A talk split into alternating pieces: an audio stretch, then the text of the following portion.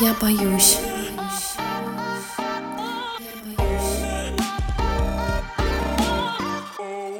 Всем привет! Это подкаст «Я боюсь». Меня зовут Кирилл. Привет, меня зовут Аня. Всем привет, меня зовут Саша. Привет, я Маша.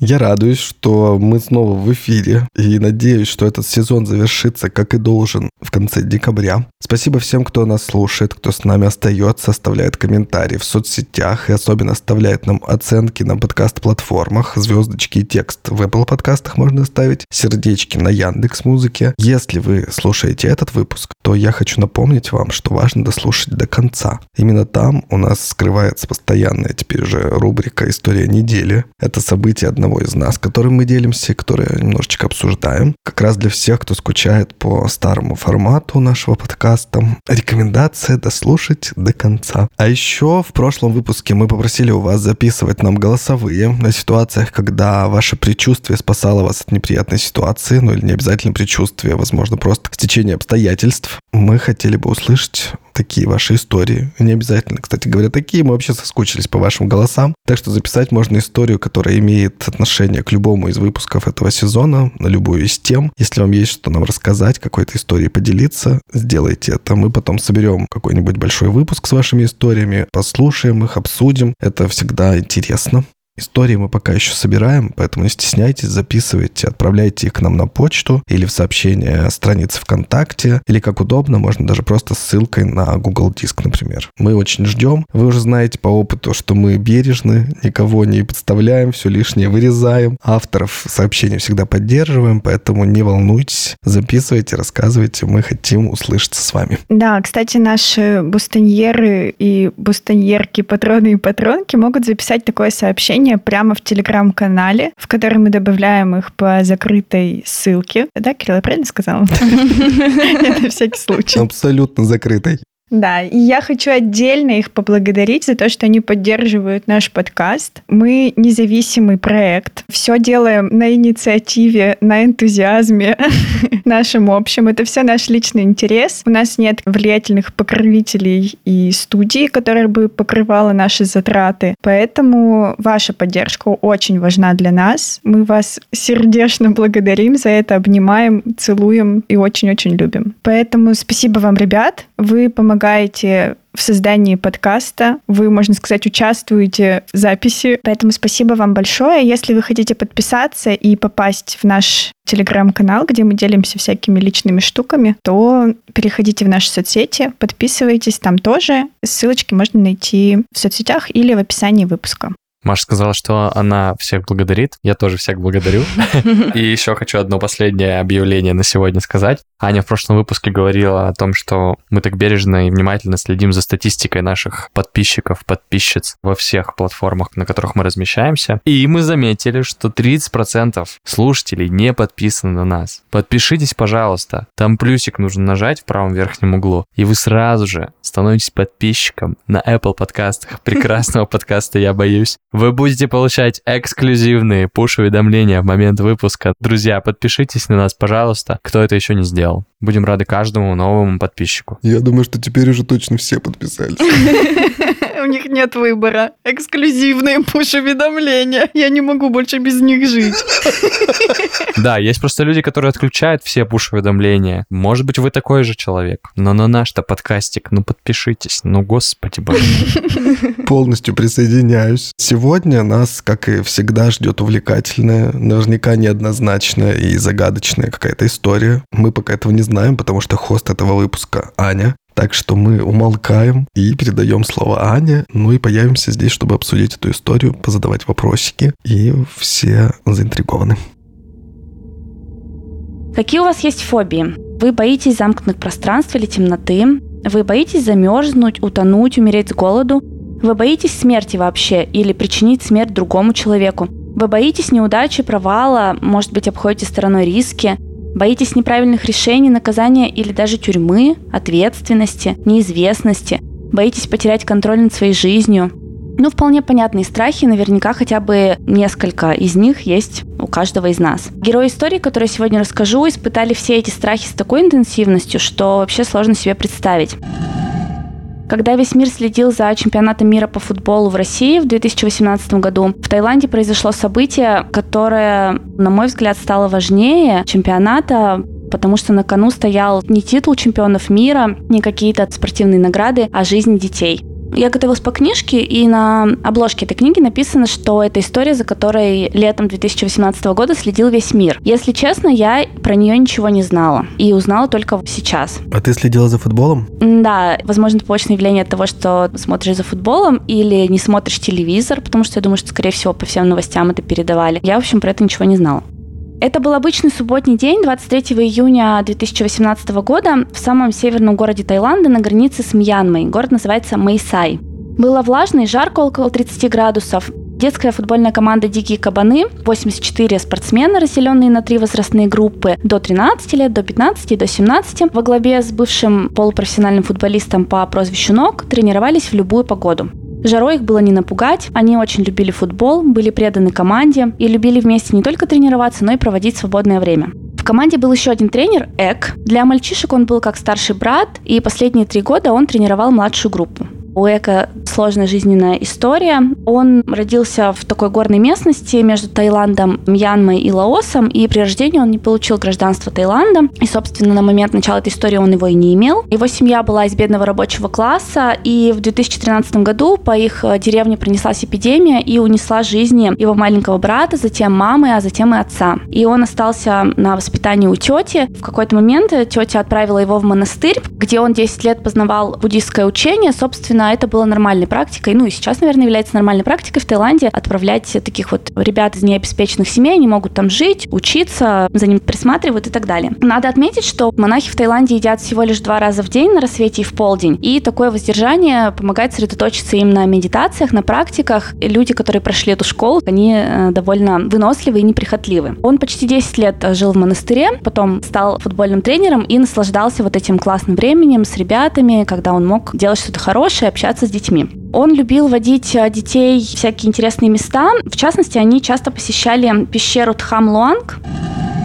Субботу тренер НОК загрузил видео тренировки старшей группы на Facebook и ушел домой, не подозревая, что часть ребят планирует поездку в пещеру с тренером Эком. В поездку собиралось 12 ребят, среди них был мальчик по прозвищу Найт, у него в тот день был день рождения, и его родители ждали его вечером домой с тортом, с гостями и с подарками. Он, кстати, отправился в пещеру в первый раз, некоторые ребята из 12 уже там были, некоторые тоже были впервые. Есть видеозапись, где они едут, где тренер их снимает, и на записи видно флотилию лиловых туч, громоздящихся у вершины горы, который называется Дой Нанг Нон, в переводе «Спящая принцесса». Дети, тренер абсолютно не обратили внимания на эти тучи гора Дой Нанг Нон. Это такая горная цепь, разделяющая Таиланд и Мьянму. Тхам Луанг Нанг Нон можно перевести как «Великая пещера спящей принцессы». Легенда гласит, что принцесса влюбилась в помощника конюха своего отца и забеременела. Их запретная любовь прогневала короля. Пара бежала, укрылась в сырой холодной пещере. Когда молодой человек вышел в поисках еды, королевские посланники нашли его и казнили. Охваченная горем и яростью принцесса пронзила себя кинжалом, то есть убив себя и ребенка, и местные предания утверждают, что ее тело окаменело и превратилось в гору, а поток, струящийся в центре пещеры, это ее кровь.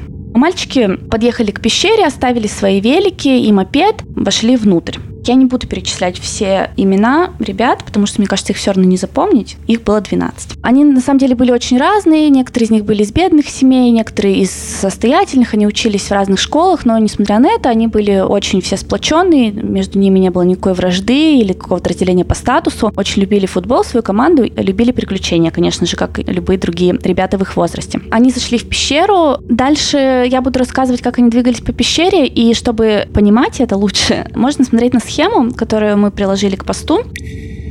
Они вошли в первый зал. Свисают сталактиты, очень красивые. Там были такие отметки, которые показывали, как сильно там поднимается вода во время сезона дождей. А сезон дождей, к слову, в Таиланде начинается в июле, и там даже висит предупреждающая табличка, что с июля по, я не помню какой месяц, в общем, главное с июля, лучше не ходить, это опасно, но был еще июнь, вроде бы никаких проблем быть не должно. Дорожка через первый зал хорошо протоптана, а вот дальше приходится пробираться через препятствия, рельеф пещеры становится неровным. Поскольку ребята многие уже были тут, они прекрасно представляли, куда они идут. Они шли, вот если вы посмотрите на схеме, слева внизу, там написано пляж Паттайя. Ну, это такое название, которое употребляют просто местные. Они шли примерно туда. Там еще дальше за пляжем есть так называемый подземный город, и он служил конечной точкой для большинства любительских маршрутов. Обычно все тут доходили, разворачивались, шли обратно. Вот ребята в первом зале, пройдя примерно 180 метров, они встретили первое сужение, где огромный холл уменьшился до крохотного лаза. Можете себе представить, огромная пещера, в которую войдет самолет, вдруг уменьшается вот до такого маленького лаза, где нужно, сгорбившись, протиснуться, и это может делать только один человек. Согнувшись, они преодолели его и быстрым шагом продолжили путь. Там был один маленький мальчик, самый маленький из них ему был 11 лет, он был впервые в пещере, ему стало довольно-таки страшно, но он продолжал идти за своими товарищами по команде. Дальше сужение продолжилось. Проходя в третий зал, они едва не задевали головами свод,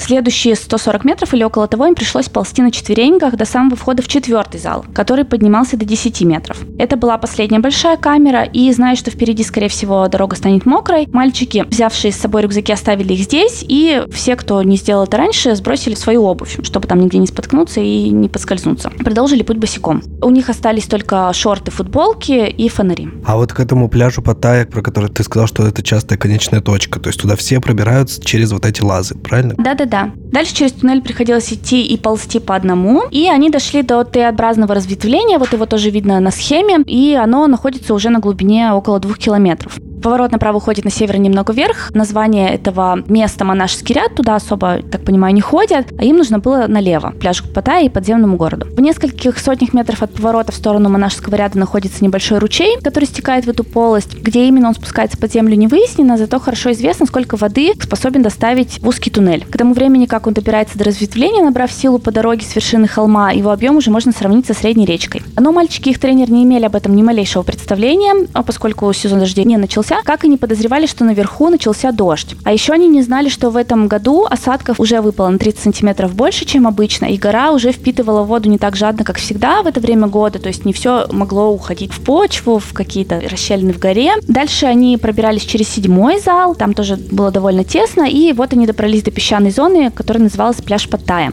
Слева на несколько футов возвышалась насыпь из песка, и в нескольких минутах пути от пляжа, который являлся частью восьмого зала, проход делал резкий поворот на запад и затем также резко уходил на юг, то есть такие повороты достигли подземного города, там погуляли, но там особо делать было нечего, это, собственно, была просто конечная точка. Маршрут закончился, идем обратно. Тренер сказал, ну все, пора, возвращаемся, и они пошли обратно.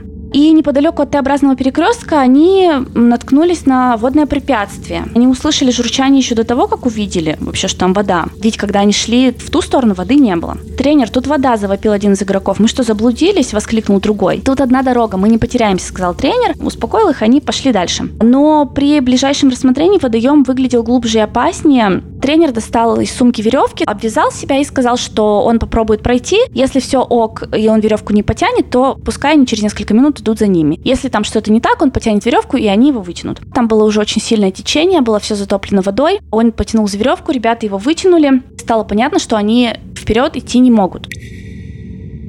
Им оставалось только отступить. Дети, конечно, запаниковали. Тренер сказал, не переживайте, найдем другую дорогу. И где-то через час они там пытались копать, поискать другой выход. Стало понятно, что выхода больше другого нет, и копать тоже бесполезно. Тренер сказал, давайте мы здесь переночуем. Скорее всего, затопление связано с приливами и отливами. Будет отлив, и мы сможем выйти завтра утром. Он сам в это особо не верил, но детям нужно было что-то сказать. Конечно же, вечером забили тревогу родители. Они обратились к старшему тренеру. Он тоже понятия не имел, где дети. Знали несколько несколько ребят еще из команды, которых тоже звали, но они не смогли пойти. И вот они как раз сказали тренеру, что так они собирались идти к этой пещере. Родители собирались ехать к пещере, и в это время смотритель этого парка увидел у входа в пещеру велики и мопед, понял, что там кто-то остался, попробовал туда зайти со своим помощником, и они в четвертом зале нашли, собственно, пару кроссовок, 10 пар сланцев и несколько покрытых грязью рюкзаков, и было понятно, что ребята прошли вперед, а они уже вперед пройти не могли, потому потому что было все затоплено. Ну, это реально жутко. А вот дети и тренер, они в это время находились в узком тоннеле? Или они были вот где-то в районе пляжа? Пока они на пляже. Там было, в принципе, более или менее комфортно. Тусово. Как, насколько это можно, да. Не было опасности, что они утонут. Понятное дело, что никто снаружи тоже не знал, что там происходит. Но сегодня особенно актуально наши материалы к выпускам. Заходите в соцсети, в любую из соцсетей, ВКонтакте или в соцсети с картинками. Там есть схема, и по ней реально становится очень понятно, какое там расстояние, где находится находится сейчас герой этой истории? Родители приехали туда, ну, уже было довольно поздний вечер, и больше они оттуда не уехали до самого окончания спасательной операции. Заняла она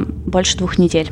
Тренер ног боялся этого места, ну вот этот старший тренер, но все равно у него было чувство, что он должен спасти, помочь ребятам. Он туда зашел в пещеру, подскользнулся, упал, повредил шею, и, собственно, на этом его участие в спасательной операции закончилось, и эта травма мучила его потом еще долгие месяцы. Из должностных лиц это был губернатор Нарангсак Асадханакон, я буду его губернатор просто называть. Он меньше года занимал свой пост, но его со дня на день должны были перевести на другой пост. Он уже готовился, собирал чемоданы. Тут такое происшествие. Он примерно в час ночи прибыл на место, посовещался с главным смотрителем, мгновенно организовал спасательную команду в составе 22 человек. Это были полицейские, смотрители парка, волонтеры, ну, в общем, неподготовленные абсолютно люди. В начале второго они протиснулись внутрь и тремя часами позже вернулись с ужасной новостью. Команде удалось добраться до Т-образного развития разветвления, но вместо мальчиков было найдено лишь огромное количество воды, бьющейся как морской прибой, и она все поднималась и поднималась. Ситуацию проанализировали, туннели за перекрестком, судя по всему, были полностью затоплены. Было темно, нигде не ловила связь, рации между залами тоже не работали. Все было очень плохо с точки зрения видимости и понимания ситуации, поэтому никого больше в пещеру не пускали. В 9 часов утра воскресенья, 24 июня, спасатели снова пошли в пещеру, и там их э, сопровождал 63-летний иностранец. Его зовут Верн. Чудо какое-то, что он там оказался. Это британец, очень любил спелеологию. Несколько лет назад он переехал жить в Таиланд. Он очень любил вот конкретно эту пещеру и очень много по ней лазил, составлял ее планы. Вот как раз уточненный план этой пещеры его авторство. Но он никогда там не бывал, понятно, в затопленном состоянии. Когда он туда зашел, он был в шоке, он не ожидал такого количества воды. Позже позже говорил, что тогда еще, наверное, дайвер бы смог проплыть через Т-образный перекресток, но тогда это делать было некому. Нужно было хоть как-то действовать, поэтому привлекли военных под командование полковника Синганата Лосюя. Первая группа, отправленная вот этим полковником, состояла из девяти рядовых и одного офицера. Зашли, увидели, что там вода, и вышли. Снова наступила ночь. Той ночью губернатор решил вызвать тяжелую артиллерию, вызвал тайских морских котиков под предводительством Апакона Юконгео. Это было особое подразделение, которое было сформировано, как говорят, не без помощи ЦРУ, по типу американских морских котиков. Они были супер подготовленные, супер сильные, супер элитные подразделения. В 4 часа утра понедельника, 25 июня, первая группа морских котиков явилась на место. Команда отправилась внутрь. Задание было почти самоубийственным, но они все-таки смогли преодолеть Т-образную развилку и добраться почти до самого пляжа Паттайя, дальше, чем кто-либо из них, но у них хотя бы было хоть какое-то оборудование. Для ориентации пещерные дайверы используют ходовой конец, это называется. Это веревка, которую они прокладывают по пути, и потом уже по ней э, идут все остальные. Это обычно веревку за что-то зацепляют или вешают грузики. Безусловно, первый человек, который идет, может где-то попасть в тупик, из него выйти, как бы прокладывает маршрут, и следующие уже не попадают во все эти тупики, идут ровно по хорошему маршруту. Они, конечно же, этого ничего не сделали, и они, как только доползли до пляжа Паттайя, заметили следы ног там, но никого там уже не было. У них кончался воздух в баллоне, баллонах, и они вернулись обратно. В спелеологическом дайвинге есть пять основных правил. Никогда не погружаться в условиях, которые не соответствуют квалификации людей, которые погружаются. Правило третей. Разворачиваться, если израсходована треть запаса газовой смеси, то есть треть туда, треть обратно, и треть остается как бы на непредвиденную ситуацию. Прокладывать ходовой конец обязательно от выхода из пещеры. Всегда использовать газовую смесь, которая соответствует глубине спуска, но это, в общем, не важно, потому что здесь была не глубинная пещера. И брать с собой не менее трех фонарей. Все эти котики нарушили почти что все правила. А ты понимаешь, сколько по времени идет дорога вот от входа до пляжа? 5-6 часов. М-м, офигеть к этому моменту они думали, что уже дети погибли, или они подозревали, что где-то там можно спастись? То есть они представляли себе вообще, как эта пещера внутри себя ведет? Ну, они не очень подозревали, потому что, конечно, в затопленном виде там никто не был так глубоко. Но они предполагали, что да, там, возможно, есть воздушный какой-то мешок, где они могут спастись. Пока что верили, что они живы. Так как, по сути, никто не мог пробраться туда, был вариант единственный откачивать воду. Кучу насосов туда свезли, потом там через несколько дней стали бурить какие-то дыры, чтобы оттуда выкачивать воду. В общем, началась супер огромная эпопея по выкачиванию воды. Тем временем Верн, вот про которого я сказала, который рисовал планы пещеры, связался с двумя британскими дайверами Риком Стентоном и Джоном Валентоном. Суперэлита спелеодайвинга, да еще и спасатели, обладают навыками спасателей спелеодайверов, и он, конечно же, про них знал, но британцы уже на своей стороне знали эту историю, и для них это было не новостью, и они даже между собой уже это обсуждали, пришли к тому, что да, как только их позовут, они сразу же отправятся на помощь. С ним был еще один их друг по имени Харпер. Среде 27 июня я напомню, что они пропали в субботу. К месту происшествия потянулись около тысячи военных и спасателей. Помогали все, кто чем мог. Например, там израильские специалисты отправили крутые рации, которые можно было хотя бы связать третий зал и первый.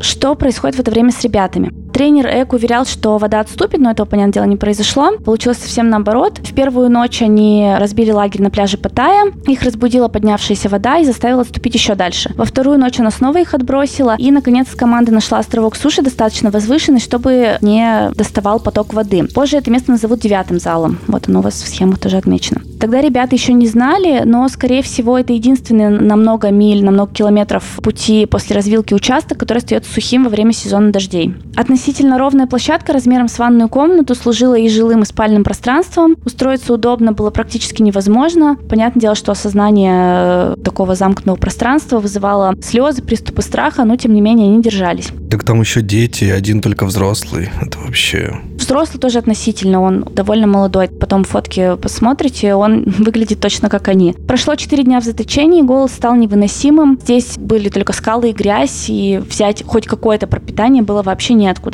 Медленно, наверное, воздух убежища на глубине 2,5 километров в теле горы истощался, дышать становилось труднее. Тренер понимал, что нужно хоть как-то помогать ребятам, и они стали заниматься медитацией. Он сосредоточился на буддийском постулате о том, что у человека нет тела из плоти, которое рождено и умрет, а значит бояться нечего. Слабо себе представляю, медитировать, когда у тебя все хорошо, и ты дома сидишь, сложно, а когда в такой ситуации, я вообще не представляю как. Ну, в общем, у него, наверное, была какая-то практика, и он помогал. Я придерживался. Да.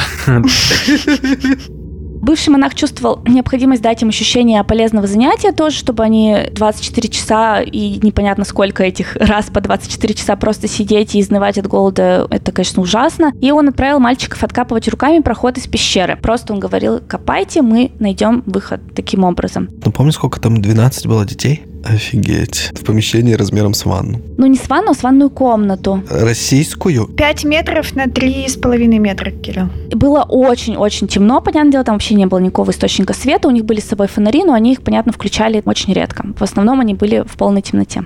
В это время на поверхности появился еще один дайвер по имени Бен, бельгиец профессиональный дайвер, и он тоже попробовал протиснуться через эти все лазы. Сказал, что самый сложный участок — это отрезок между третьим и четвертым залом, где скальный свод нависал почти над самым полом, и нужно было спустить воздух, практически на брюхе там проползти и снова надувать жилет. И, в общем, его в какой-то момент стало засасывать. Он чуть не потерял ориентацию в пространстве, вылез оттуда, благополучно вернулся, сказал, что справиться невозможно, это самоубийство.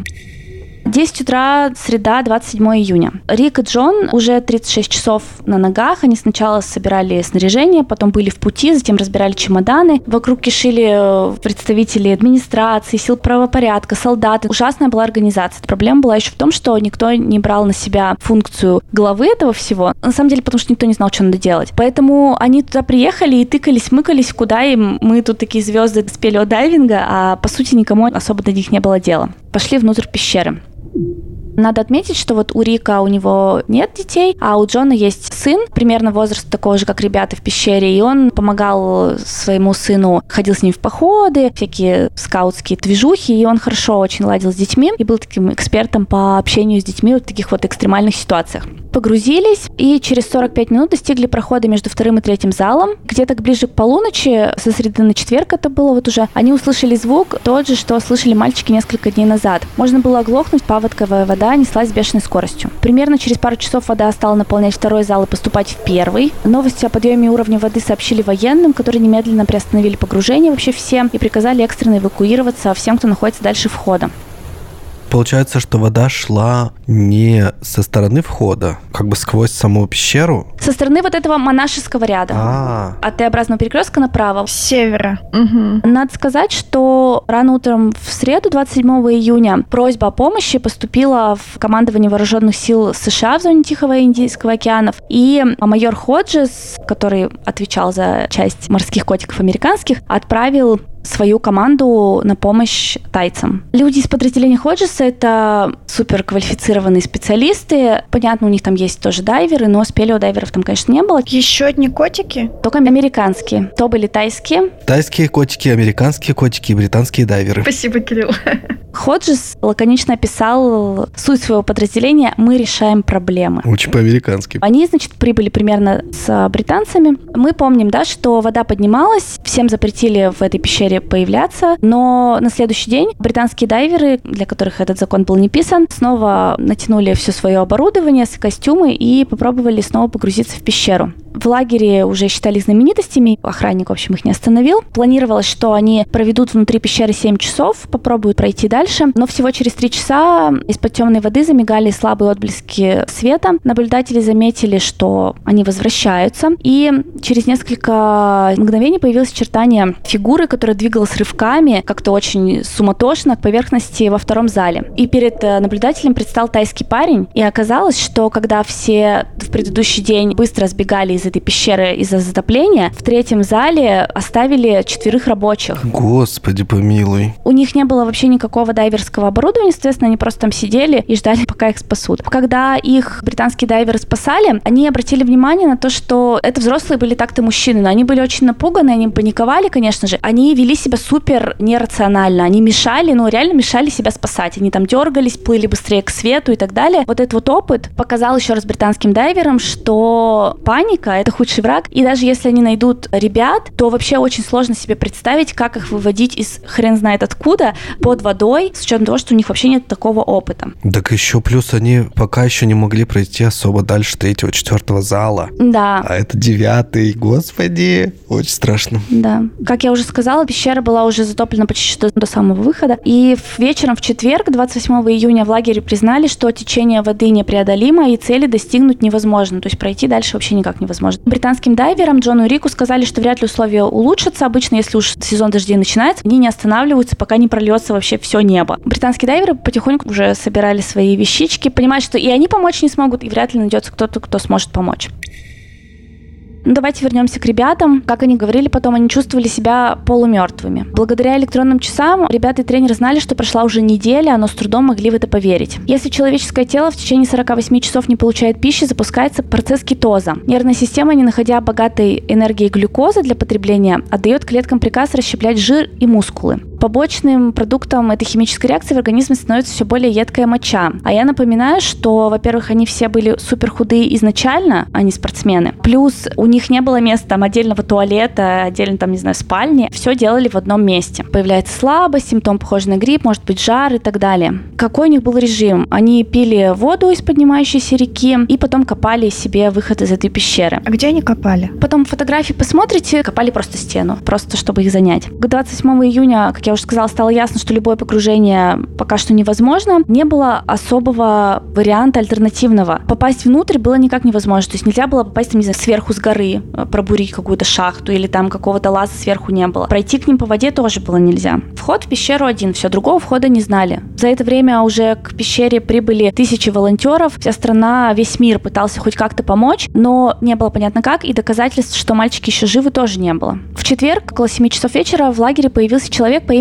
Тханет Натисри. Он э, хорошо разбирался в техниках регулирования водного режима. Человек с хорошими реализованными проектами в сфере управления водой. Хотел понизить уровень грунтовых вод э, на площади, сравнимой с площадью Манхэттена. Это была огромная площадь. Собрал волонтеров. В общем, он все организовал таким образом, чтобы попробовать этот проект реализовать. Откачивали насосами воду, отводили воду по трубам в другое место, чтобы она попадала не а наоборот. Отводить воду нужно было куда-то, и это куда-то были рисовые поля вот этих тайских фермеров, для которых это была вся жизнь, этот их урожай. Трогательный момент, когда он объясняет, что нужно отводить воду, ваш урожай будет уничтожен, и они такие, уничтожайте. В воскресенье 1 июля, благодаря операции по откачиванию воды, снизила уровень местных грунтовых вод на 7 метров. В это же время стихия, из-за которой начались неприятности, неожиданно угомонилась, успокоилась. Ливни проносились над регионом, но уже не столь продолжительные. Вода стала немножко спускаться, и появлялись отсечки все ниже и ниже и ниже. Вода убывала дайверы могли теперь вернуться в пещеру. Бельгиец, про которого я говорила, Бен, он спустился снова в пещеру и проложил очень большую часть каната, который нужен дайверам. Джон и Рик были еще в Таиланде, они еще не успели уехать, и они вдохновились его успехом, поняли, что все, теперь реально туда пройти, и решили попробовать. Это уже было 2 июля, понедельник.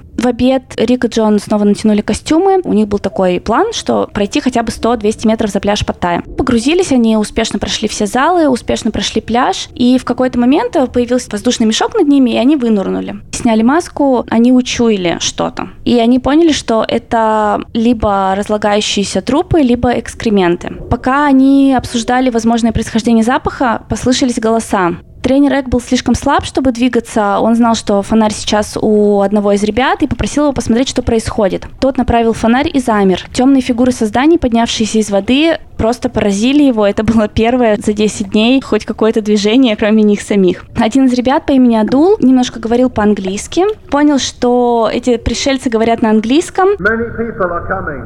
Many,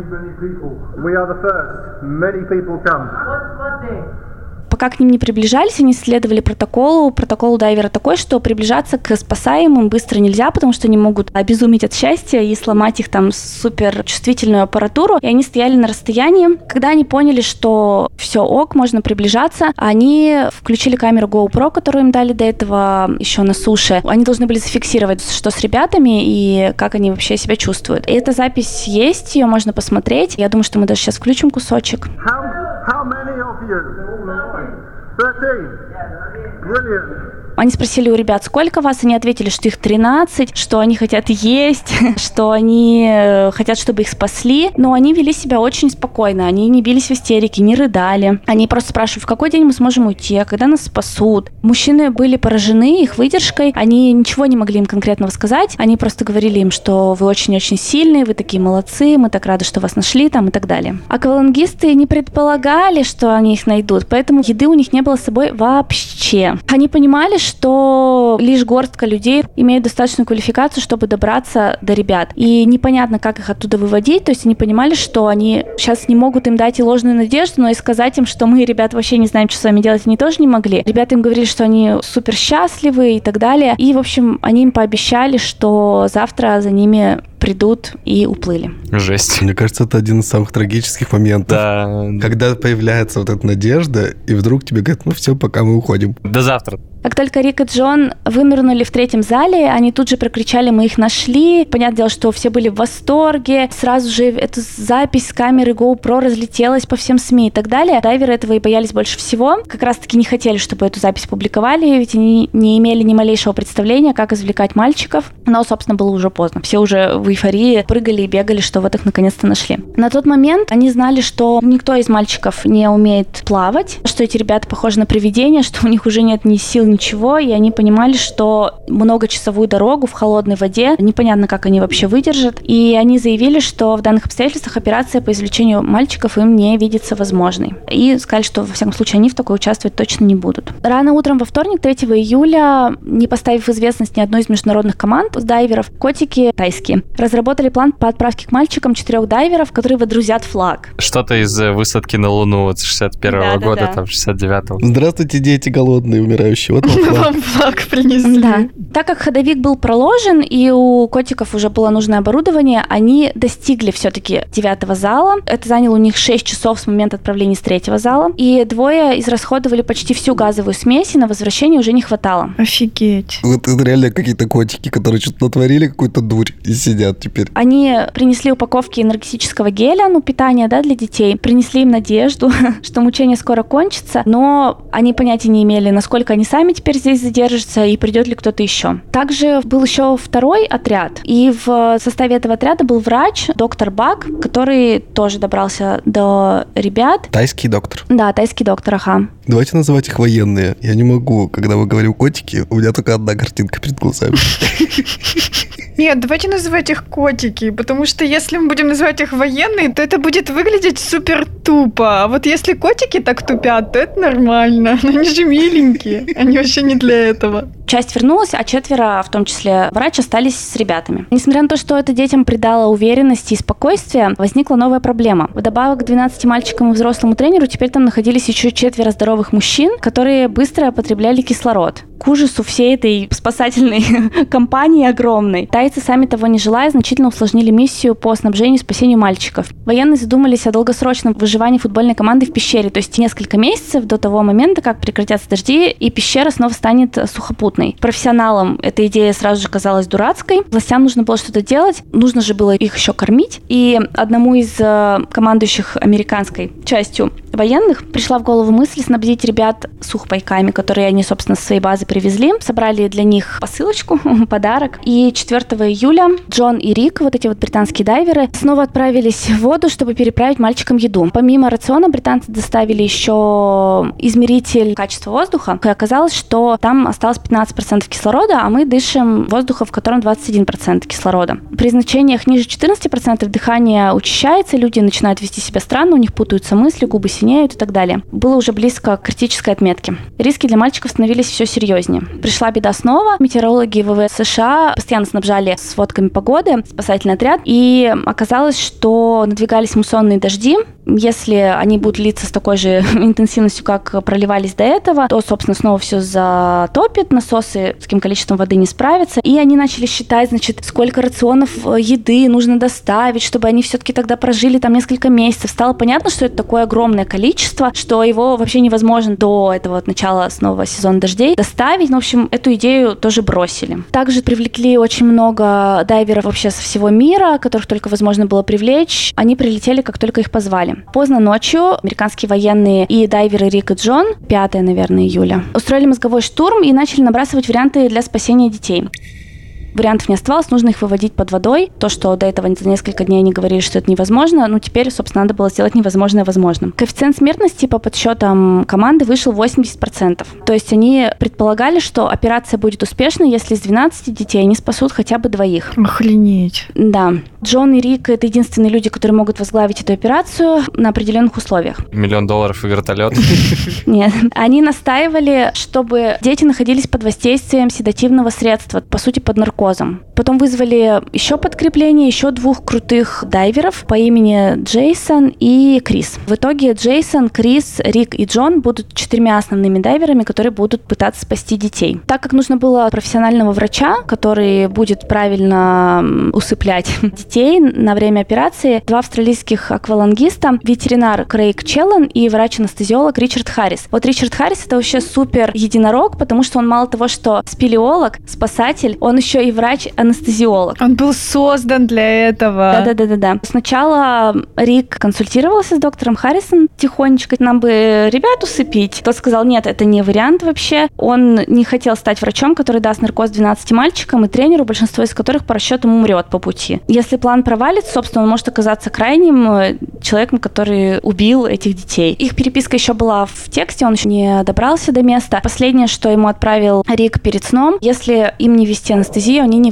выберутся. Доктор Харрис подумал за ночь, сказал, что окей, он готов, но если ему дадут иммунитет от уголовного преследования. Они поняли, что окей, они будут сейчас пробовать как-то согласовать это с правительством Таиланда, но подготовку нужно вести срочно, потому что со дня на день снова должны начаться дожди. Дайверы снова поплыли к мальчикам, чтобы переправить им немного еще провизии и дайверских принадлежностей. Когда они прибыли туда, воздух был разреженный и зловонный, дышать получалось трудом. Туда прибыли два новых дайвера, которые там еще не были. Распаковали еду, распаковали гидро гидрокостюмы. Взяли в этот раз с собой пульсоксиметр, и у большинства показателей колебались на уровне 94%, что уже не очень хорошо, но пока не сильно катастрофично, ну, учитывая обстоятельства, в которых они находятся, но уже плохо. Вызывала беспокойность дайверов частота сердцебиений. У кого-то сердце колотилось как бешеное, у кого-то вяло. Их состояние здоровья было сложно определимым. По словам одного из дайверов, Джоуэла, он был потрясен их самообладанием, они все принимали спокойно, не проявляя никаких признаков сомнений, дурного настроения или душевного расстройства. Очень храбрые мальчики. И это было очень важно, потому что дайверы привезли им новости, они им объяснили, как их будут спасать. Либо вы остаетесь здесь на 3-4 месяца, пока не прекратятся дожди, либо вас могут вывести под водой опытные дайверы, тоже ничего не можем гарантировать. И сказали, что оставят их на ночь, и пусть они подумают над своим решением. В этот же раз они им дали возможность написать своим родителям родителям письма. И они написали письма на бумаге, отправили через дайверов родителям послание. Я думаю, тоже можно будет выложить, не буду сейчас зачитывать. Достаточно все мило, но очень так спокойно. Типа, как дела? У меня все хорошо.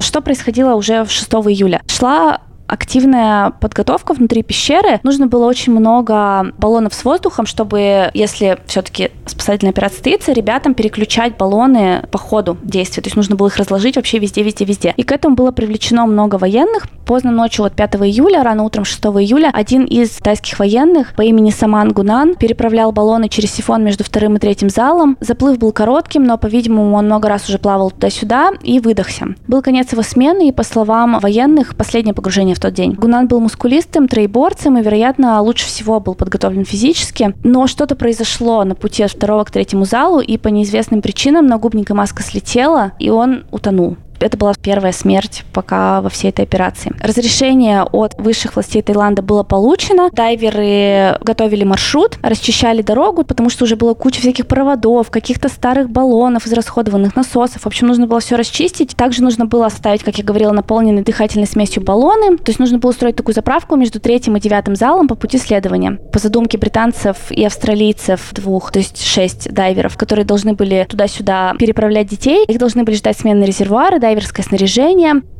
Подготовка операции подошла к своей финальной проработке. Американцы составляли список причин, по которым мальчики могут погибнуть по пути к выходу, чтобы все супер максимально учесть. Первая причина была утопление, если крепление маски ослабнут или внутрь попадет вода. Гипотермия в результате многочасового пребывания в холодной воде или неожиданный удар головой. Было решено, что ребята наденут толстые гидрокостюмы с капюшонами, чтобы избежать переохлаждения, ну и смягчить удары по голове. Еще имело критическое значение, что их снабдят специальными полнолицевыми масками с дыхательным аппаратом положительного давления. В такие маски воздух подается постоянно, а не по запросу. Таких масок нашлось только 5. Причем 4 из них были новые, а пятая была уже использованная. Времени ждать другие маски катастрофически не хватало, поэтому решили, что будут выводить по 4 человека. Маски были довольно чувствительные, и если бы в какой-то момент в транспортировке в этих кривых туннелях часть маски повредилась, то было бы абсолютно непонятно, как отличить, несешь ты тело ребенка бесчувственного под действием лекарств или уже погибшего, который захлебнулся из-за того, что герметичность маски нарушилась.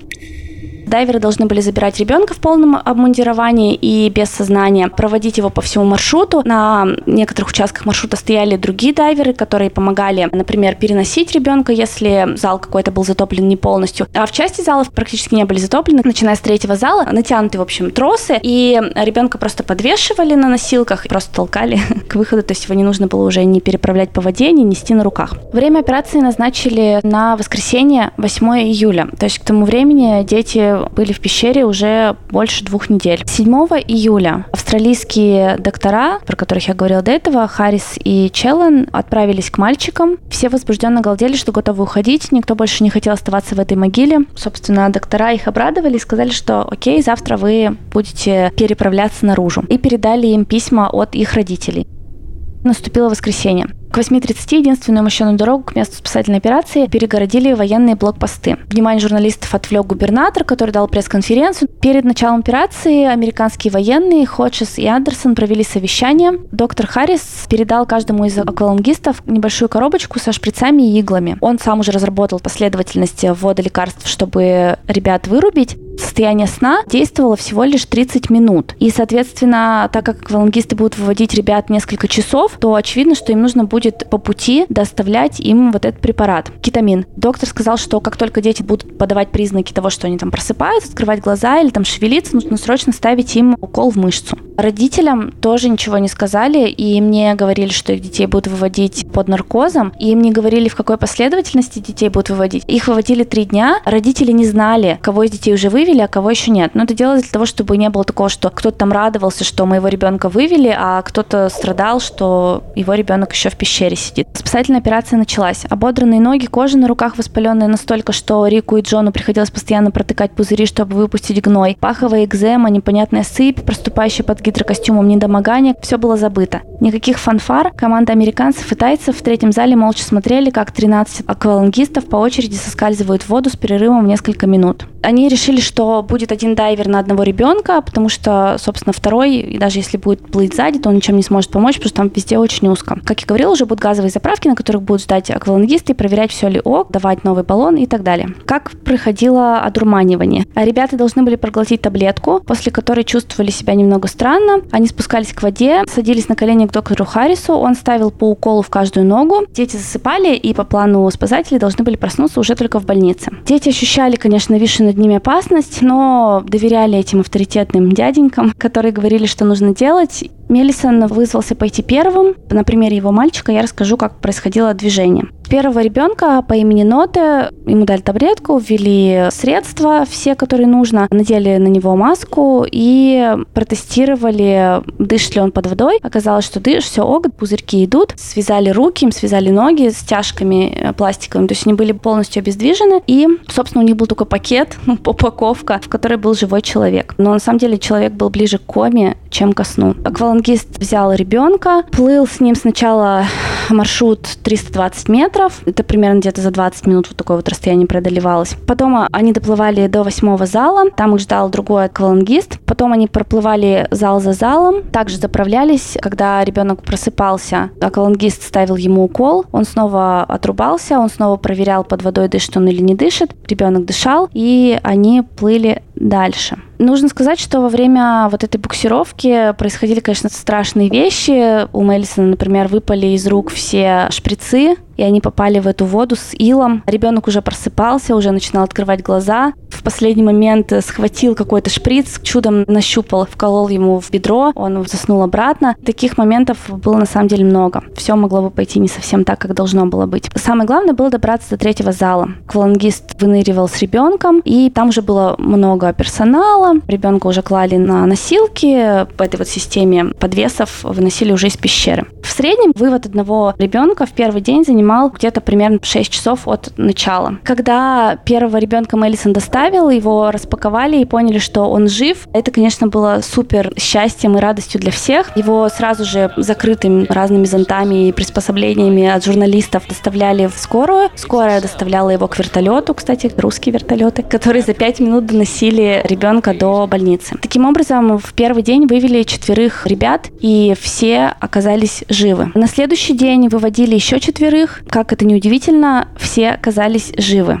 первоначальным расчетам спасателей только один из восьми человек должен был выжить, а получилось восемь из восьми. Несколько часов назад на севере Таиланда закончился второй этап операции по спасению школьников из затопленной пещеры. Международной группе дайверов удалось вывести на поверхность еще четверых подростков. В ловушке под землей остаются пять человек. Из-за сложных условий и физической слабости детей, которые уже провели под землей две недели, на спасение каждого требуется 5-6 часов. После успеха всегда наступает период самодовольства, и это самоуверенность вылезет боком, как рассуждали дайверы, потому что все как бы уже так предположили, что, о, ну окей, сто пудов все будет хорошо, а если уже не хорошо, и вы потеряете хотя бы одного ребенка, вы из героев превратитесь уже в фейлеров. Все, вы провалили операцию, хотя изначально все думали, что операция окажется успешной, если хотя бы двоих удастся спасти. Проблема была в том, что если первые два дня с погодой им повезло, то на третий день начался очень сильный дождь. Уровень воды очень быстро поднимался. Они понимали, что если они не успеют, то четверо ребят, тренер и еще четверо тайских военных, которые там все это время с ними были, уже никогда не смогут выйти из этой пещеры. Они так для себя поставили предельный уровень, после которого, если вода поднимется, они уже не пойдут никого спасать. Разница между тем уровнем, который они для себя критично запланировали, и тем, который был на тот момент, когда они спускались в воду, был всего один миллиметр. Но они решили, что они все-таки это сделают. У них не было уже пути назад. Они вывели сначала тренера, потом еще четверых ребят, и на самом деле все прошло хорошо, как бы они не переживали переживали. Оставалось только четыре морских котика. Когда все аквалангисты с детьми ушли, через некоторое время они тоже по одному спустились в воду и поплыли. Они плыли сами или их тоже усыпляли? Они плыли сами. А тренер? Тренера усыпляли. Американский майор связался с теми, кто был в третьем зале, напоминаю, там была связь, и сказал, что вообще-то уже прибывает вода, вам нужно срочно оттуда эвакуироваться. Эпичный момент, когда трое э, ребят военных уже выбрались, и один из командующих операций со стороны американских военных был на телефоне со своим командиром, и тот говорил, убирайтесь оттуда, сейчас затопит вообще все к чертовой матери, вас там осталось очень много человек, и если затопит этот зал, то все, вы не выберетесь оттуда никак. В этот момент, когда они разговаривают, он говорит, все, уходите. Выплывает этот вот четвертый котик. Он говорит, типа, все, приказ принят, мы сейчас будем все выходить. И они реально просто побежали оттуда. Они оставили там все оборудование, все реально как в кино. Прямо уже вот они вот выбегали, уже пятка последняя исчезла, и там все затопило резко сразу же. Да, да, да, да, да. Вообще в Таиланде не принято никакого телесного контакта с незнакомыми людьми вообще. Но, конечно же, родители бросились и обнимать дайверов, и говорить им слова благодарности. Все закончилось хорошо, не считая вот смерти того тайского морского котика, про которого я сказала. Потом умер еще один. Он получил заражение в крови в пещере, и через несколько месяцев он тоже погиб. Таким образом, получается, что два человека в итоге стали жертвами. Последнее, что скажу, что у некоторых ребят и у тренера не было гражданства Таиланда. Им гражданство, конечно же, дали. В этой полной драматизма истории, ну, реально больше похоже на кино, чем на историю из реальной жизни. Главных героев ждал хэппи-энд. Больше всего меня, конечно, поразило именно отсутствие какой-то нормальной координации, что просто получилось так, что со всего мира съехались люди, в том числе просто там волонтеры или какие-то узкие специалисты. А внутри, ну, по крайней мере, из этой истории, которую мы услышали, слышно было только, как губернатор выходит и всем говорит, у нас все вообще супер, все замечательно, все будет хорошо. Я тоже подумал, что странно, в мире охрененное большое количество людей. Это, наверное, больше про вопрос уникальности некоторых людей, потому что три специалиста, четыре, которые во всем мире могут выполнять такие штуки. Это, во-первых, про то, какие люди бывают супер уникальны, а во-вторых, про то, что, ну, странно на самом деле, что вот каких-то гиперклассных ученых или еще кого-то не привлекали на то, чтобы там какой-то один таец, который супер умный, что-то там пытался придумать, и ему никто из какого-нибудь комитета нобелевских лауреатов никто не приехал и не помог все это сделать. Это странно, конечно, тоже. Я причем помню эту историю. Может быть, это сейчас, из 2022 года звучит так, что не было никаких экстренных каких-нибудь советов безопасности, в которых собираются куча людей, дипломатов, умных чуваков в пиджаках и обсуждают эту проблему и помогают ее как-то решить. А это все как-то локально. Мне это вообще поражает. Саш, ну представляешь, происшествие с 12 или 13 человеками в Таиланде. Никому это вообще не интересно, какие люди в пиджаках. Детьми, Кирилл, детьми. Но это странно. Там была еще история с Илоном Маском, который его попросили помочь, когда готовилась финальная операция, 5 июля, и он придумывал какую-то кислородную капсулу, в которой ребенок помещается, его можно аккуратненько вывести. Он даже туда приехал, он даже зашел в эту пещеру. Все оказалось, ну, непонятно, в общем, что он хотел помочь, может быть, он действительно хотел. Окей, okay, Илон Маск, но просто странно, что до сих пор нет каких-то технологий, даже на уровне того, что масок 5 штук оказалось. Одна из них бэушная и 4 новые. Да, у вас в стране огромная пещера, которая затапливается ежегодно. Да. Она открыта для посещений. Всем добро пожаловать, дети, заходите. Глубиной несколько километров. И как вас доставать в случае чего, никто не знает. Ну, Кирилл... У вас не было ощущения все это время, это напоминало фильм «Не смотри наверх». Просто все делают какую-то свою работу, политики всех успокаивают, что все будет классно, военные пытаются своими методами все сделать и делают хуже, залезли туда, сели на голову этим детям. Только какая-то маленькая там частная инициатива. Тут еще оказалось, что Илон Маск приехал вообще как в фильме, походил, руками поразводил. Нет, не похоже, не соглашусь. Может быть, это сложилось такое впечатление, но на самом деле это было просто чрезвычайно нестандартная ситуация. Понятно, что правительству нужно было ее решать, но нужно было при этом сохранять хотя бы видимость контроля. Еще такое разделение жесткое по иерархиям, какому-нибудь там полковнику нельзя обратиться просто так. Это нам так кажется две недели. Для них каждый день, мне кажется, просто проходил очень быстро, потому что там что-то постоянно нужно было делать, что-то нужно придумывать, и это потестить. Идеи какие-то. Это нам сейчас тоже кажется, что идея, там, не знаю, оставить их на 4 месяца до окончания сезона дождей какая-то тупая, ну, нереальная просто. Представляете, приходят вот эти вот крутые специалисты-дайверы, они слазили, посмотрели, дети живы, дети все целы, детей там нет еды, но они живы, и мы можем их спасти. Они вылезают наружу и говорят, но мы не будем их спасать, потому что это очень опасно и практически невозможно. Люди же должны что-то придумывать. Блин, там дети живые, это граждане их страны, их просто за убитых детей вот в этой пещере растерзает общество. Но это меры отчаяния, как бы их можно понять. Да нет, я не спорю, конечно, можно. Не смотри наверх, там реально никто не верил в угрозу. Как лебедь, щука и рак, все, каждый тянул в свою сторону, и никто ничего не собирался делать. А здесь, да, у них там были какие-то тупые идеи, и они очень эмоционально действовали, но они хотя бы все хотели помочь. Реально, вот каждый вкладывался на 200%. Да ну просто какая-то общая несогласованность тоже было такое, что каждый хочет что-то там сделать для этого, но какой-то вот слаженности не получается. И здесь долгое время, как я понимаю, тоже так было. Было, было, да. Понятно, то есть это не то, что моя претензия, типа, ой, посмотрите, какие тупые, как в комедии. Нет, ну просто и там-то тоже сатира была на то, как устроено наше общество, и как иногда в критической ситуации никто ничего не может сделать, или не готов, или не получается. И здесь-то, конечно, история удивительна тем, что все получилось в итоге благополучнее, чем были самые смелые прогнозы прогнозы. Удивительно, что все получилось, Кирилл. Я обожаю твой оптимизм.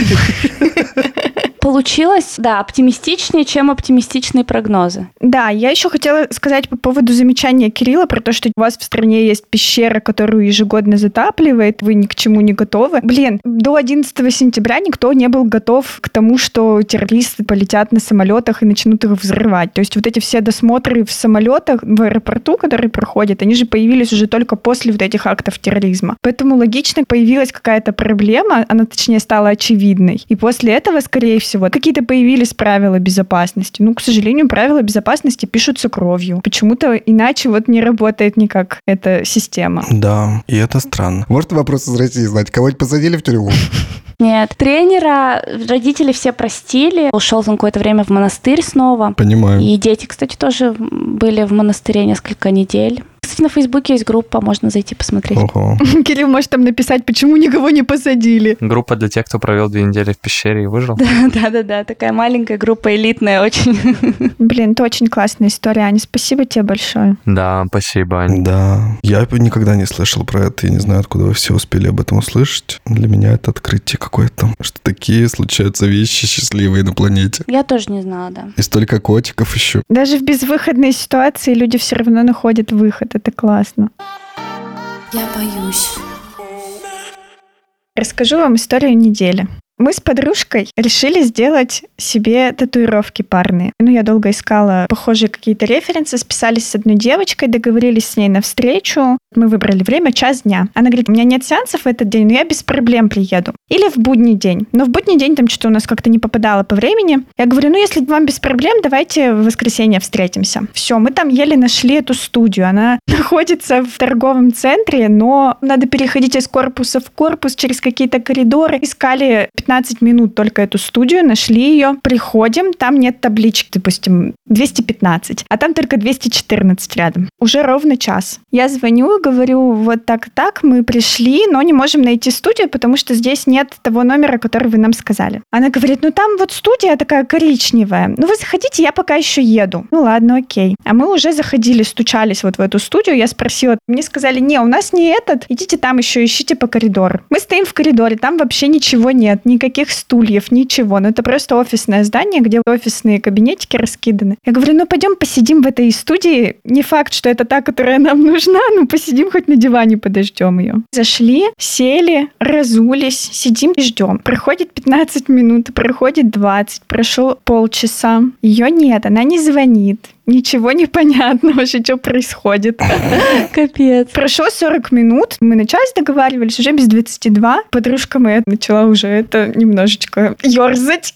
Я смотрю на нее. Типа, что такое? Я говорю, ну давай хоть останемся, посмотрим на нее, в глаза в ее посмотрим. Что-то мы сидели-сидели и решили уйти. Говорю, ну ладно, тогда пойдем. Это было супер неожиданное решение для меня. В итоге мы выходим, встречаем по дороге одного единственного человека в куртке. Ну, естественно, это оказывается наша мастерица улице. Она говорит, ой, вы уже уходите, да? Я говорю, да, мы все уже идем домой. Она говорит, у вас нет еще 10 минут? Я говорю, нет, нет, все, извините, до свидания. И все, и мы ушли. То есть я больше не нашла ни одного другого мастера, который бы мне нравился и вообще приемлемый был по цене. Но вот этого мастера мы оставили. И она потом писала какие-то слезные сообщения. Понимаете, это еще не все. Если мы на этом расстались, то, ну, как бы это было нормально. Она потом начала писать мне какие-то очень слезные сообщения. Мне так неловко. Ну, давайте, я заглажу свою вину. Я за свои татуировки вообще головой отвечаю. Это вообще так просто получилось. Я пересаживалась с машины на такси и ехала из очень дальнего района. И получается, это все зря.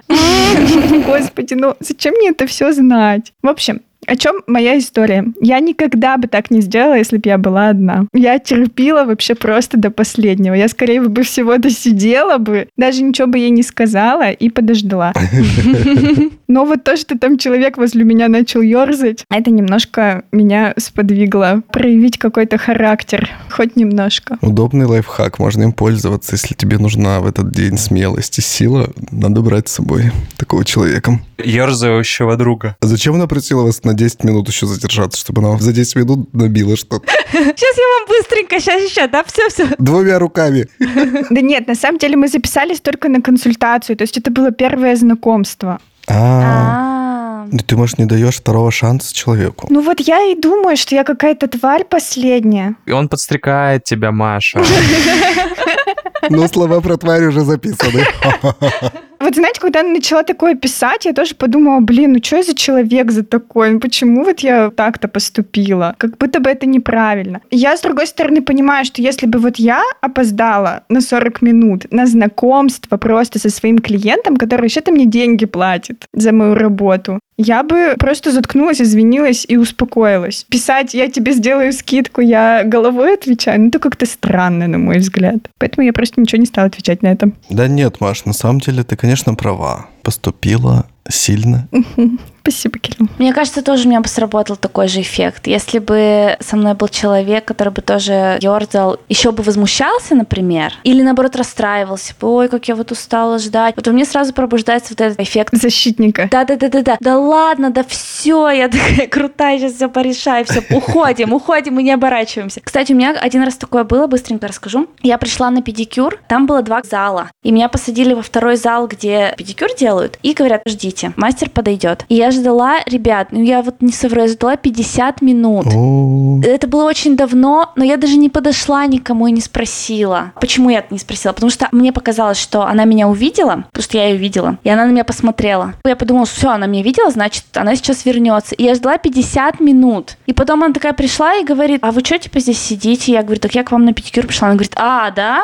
А что вы ничего не сказали? Я говорю, так я сказала вашему Капец. администратору. Мне ничего не передали. Я думаю, ну, у меня клиент не пришел. Я сижу, типа, чай пью там у них в э, комнатке. Я думаю, капец, вот я лошара. В общем, она мне сделала, конечно, педикюр, но я себя очень ужасно чувствовала, потому что я, я реально себя прямо в этот момент очень уважала. Думаю, ты почему столько времени потратил, сидела здесь, дуреха?